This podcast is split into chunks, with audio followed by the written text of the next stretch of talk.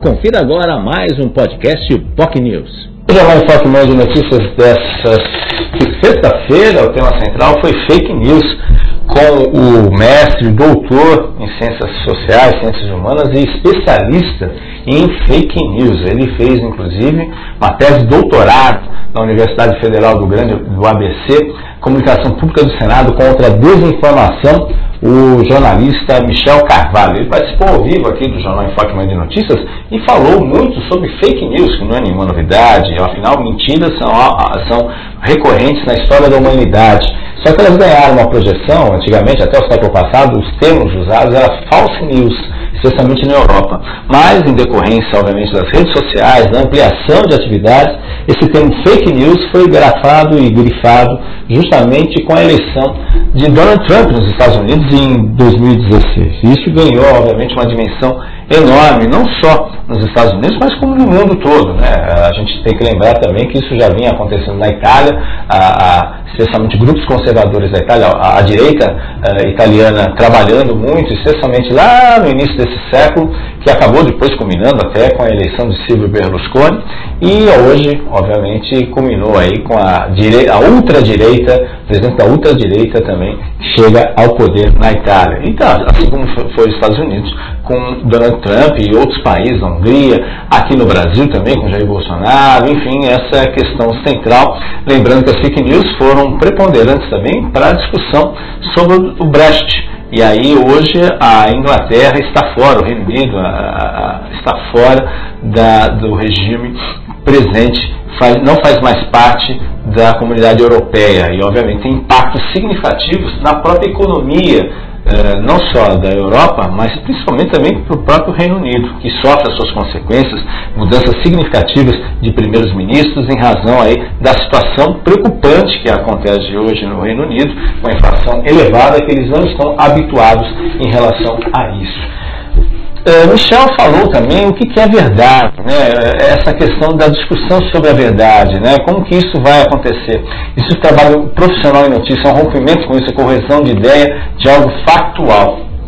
Ele fez esse estudo sobre desinformação e fake news né? Uh, e as campanhas eleitorais, a gente teve a última eleição também, muitos, inclusive, dos eleitos foram eleitos graças às redes sociais, algo que já tinha acontecido em 2018 e voltou a se repetir agora em 2022, com novos personagens muitas vezes, mas há um, há um processo muito comum e um tema central também que ele abordou, essa questão também do etaísmo, como as pessoas mais velhas têm mais propensão a disseminar fake news Inclusive, são três tipos de, de informações. Né? Tem a, a questão, como a psicologia, alguns fatores favorecem a isso. Seria, seria uma das razões que as pessoas mais idosas são analfabetas digitais. Né? Tudo que está no celular para elas é algo que é verdade. E isso é uma preocupação, porque a gente sabe que nem tudo que, que as pessoas enviam é verdade. E às vezes não tem essa preocupação para apuração nesse sentido. Outra coisa é, é, você, as pessoas, à medida que a, idade avança, o esquecimento, a perda de memória acaba sendo mais comum.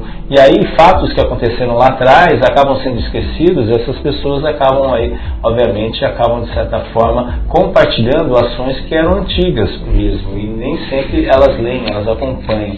A gente teve inclusive um caso recente aqui, inclusive no Bot News, uma matéria que foi publicada em agosto de 2017, essa matéria em agosto de 2017, justamente foi feita para poder, uh, uma coisa bem curiosa, uh, foi feita justamente numa data que haveria a menção que no dia 21, que seria uma segunda-feira, viria o ministro do STF, o ministro também, que é hoje do, do TSE, Tribunal Superior Eleitoral, Alexandre Moraes, viria a Santos para receber uma homenagem. Só que, coincidentemente, agora em novembro, no dia 21 de novembro, era uma segunda-feira, como estava na matéria, eh, na próxima segunda-feira, dia 21. E alguém compartilhou, isso ganhou uma dimensão enorme. A notícia era verdadeira, só que dentro de um outro contexto. As datas eram totalmente diferentes. Passados isso daí, isso aconteceu em 2017, há mais de cinco anos. Ou seja, é a notícia verdadeira dentro de um site verdadeiro, só que fora de um outro contexto. Isso também é um tema importante que foi colocado nesse sentido. E por fim, muitos, muitas das pessoas compartilham notícias falsas em razão de suas crenças, seus posicionamentos políticos extremados, que é difícil rever posições. Então as pessoas mais com mais idade, elas têm já suas posições, seus posicionamentos, e isso de certa forma acaba, acaba fazendo parte aí do seu dia a dia. Então, se ela acredita naquela ideia, se acredita naquela proposta, se ela é contra determinada situação, ela vai viver nessa dieta midiática, como ele citou, que é aquela alimentar sempre das mesmas informações, né? Só, só é, ele usa o que está dentro das convicções que ele acredita, né? Então, os estudos nos Estados Unidos, Michel comentou, o professor Michel, eh, mostra que idosos compartilham mais fake news que os jovens. Ele, inclusive, é professor da Universidade Aberta, lá da Unifesp. Interessante também esse assunto, os idosos são mais propagadores de fake news, então muitas vezes de forma intencional. Primeiro, porque eles não têm muito contato, muita, muita detalhamento junto, obviamente, com as redes sociais, com a tecnologia. Segundo, que eles acabam, à medida que a gente avança na idade, a gente acaba esquecendo uh, uh, algumas coisas e às vezes a gente pode repetir alguma coisa que já aconteceu algum tempo atrás, como eu citei agora esse caso do ministro do STF. E também, obviamente, essa questão de ter posições mais conservadoras, digamos assim. Isso é uma tendência, é uma realidade. E as pessoas que têm, obviamente, essa questão acabam se destacando. Ele também falou uh, sobre as grandes, grandes empresas, digamos assim, as grandes big techs, né, empresas de tecnologia que movem o mundo. Né, hoje elas estão cada vez mais fortes. O Twitter não, é, não representa o conjunto da sociedade, pode ser impulsionado, patrocinado. Realmente é aquele assunto que o tema está nas padarias, então há uma supervalorização do que acontece nas redes sociais.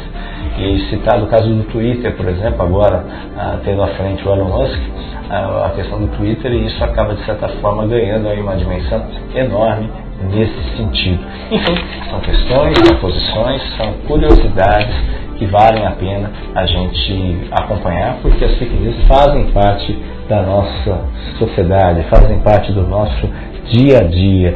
Enfim, chama muita atenção, é, é impactante e a gente tem que saber consumir informação de qualidade. E aí entra o papel da imprensa, que a imprensa tem um papel preponderante dentro desse contexto da apuração, da checagem. É, é um trabalho difícil, um trabalho hercúleo, porque a velocidade com as notícias falsas é muito maior que a velocidade na apuração das informações. E isso demora-se um tempo, porque você precisa apurar, precisa checar, e nem sempre você tem tempo suficiente, porque é uma avalanche de contra-informação, informações falsas que pipocam aí é, em todos os momentos, em todos os locais.